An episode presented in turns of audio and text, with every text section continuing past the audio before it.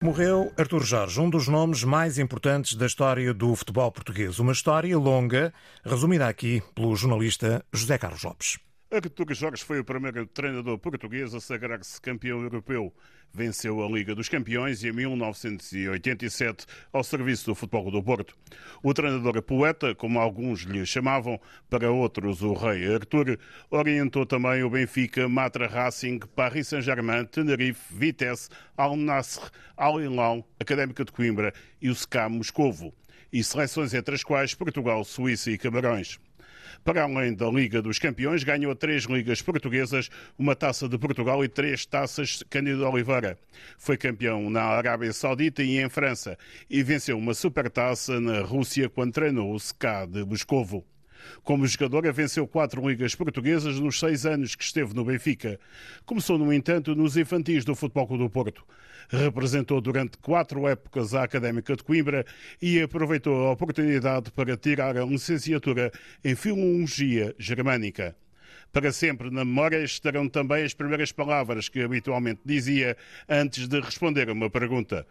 O que é que quer que lhe diga? Junta-se em direto neste noticiário José Nunes, é comentador de desporto da Antena 1. Vou pegar nesta frase de Arturo Jorge.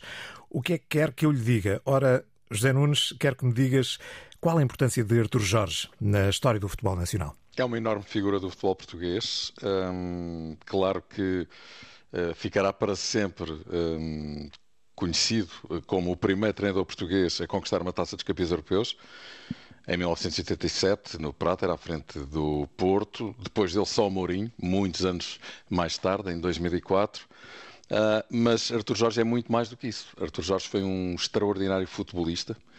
Um, enfim, gerações mais tardias só o terão conhecido como treinador, mas como jogador foi um dos maiores, um dos melhores pontas de lança do futebol português. Aliás, ganhou duas bolas de prata e integrou uma geração de ouro um, que tinha uma linha avançada no Benfica com jogadores como Eusébio, Jordão, Nené, Vitor Batista e Artur Jorge. Uh, um grande jogador, extremamente elegante, exatamente o mesmo porte que depois um, patenteou como treinador. Era um uhum. treinador diferenciado desse ponto de vista, um treinador com dimensão intelectual, que se preparou academicamente, escrevia poesia, pintava, eh, era de facto eh, um homem extraordinário e que obteve de facto grandes êxitos, tem um grande currículo e é bom não esquecer que Artur Jorge está na gênese do projeto do Paris Saint-Germain eh, como o treinador que de alguma forma catapultou Tem essa dimensão internacional o francês também. para aquilo que é hoje. Foi campeão pelo Futebol Clube do Porto eh, sete vezes, eh, ganhou a Taça dos Campeões, como já referiste aqui, conseguiu dessa forma também transformar o Futebol Clube do Porto de um grande clube nacional que já era num clube internacional, num clube europeu.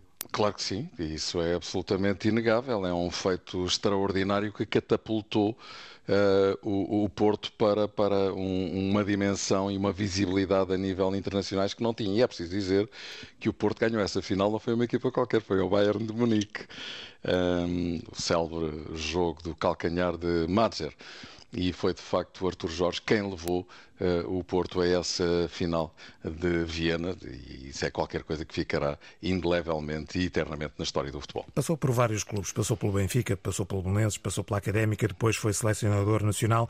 Num meio que é tão movido por grandes paixões irracionais, Artur Jorge conseguiu manter-se amado independentemente dos adeptos, da cor eh, dos adeptos.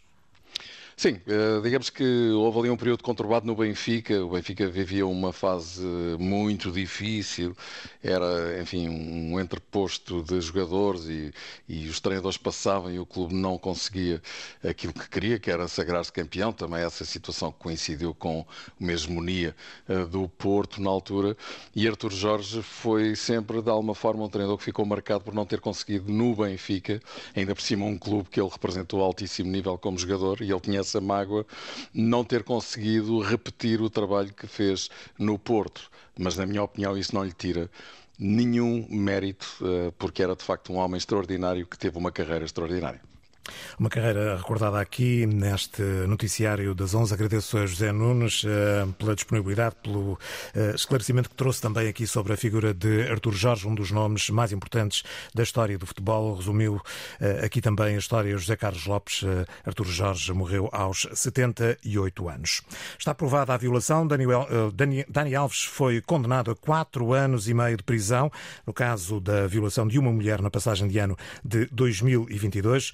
O o jogador de futebol foi hoje a tribunal, Rita Fernandes, onde foram conhecidas todas as medidas. Dani Alves tem de pagar uma indemnização de 150 mil euros à vítima está eh, condenado a quatro anos e meio de prisão, cinco de liberdade condicional. Fica proibido de contactar a vítima durante nove anos. O Tribunal Superior de Justiça da Catalunha deu como provada a relação sexual não consentida com uma mulher de 23 anos numa casa de banho de uma discoteca em Barcelona na passagem de ano de 2022. O tribunal diz que Dani Alves agarrou a mulher, atirou-a ao chão e impediu-a de ir embora. Dani Alves jogava na altura no Pumas, clube mexicano, estava agora detido em Barcelona.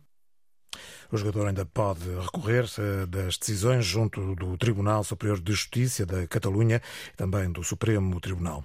A violência doméstica deve ser encarada como um problema de saúde pública em que a aposta tem que ser feita na educação e na prevenção.